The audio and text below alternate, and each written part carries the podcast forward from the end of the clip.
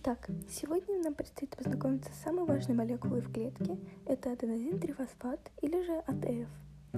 Не стоит бояться этого сложного длинного названия, потому что оно поможет разобраться в составе этой молекулы.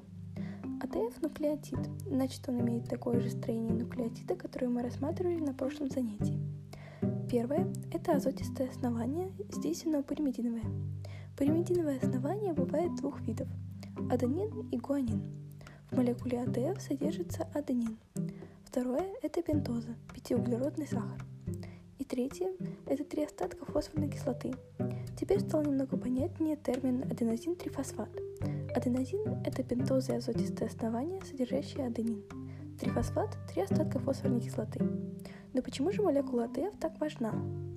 Она является универсальной энергетической молекулой, то есть используется абсолютно любой клеткой для практически всех процессов. АТФ является энергетической молекулой, потому что содержит в себе связи, при разрыве которых выделяется большое количество энергии.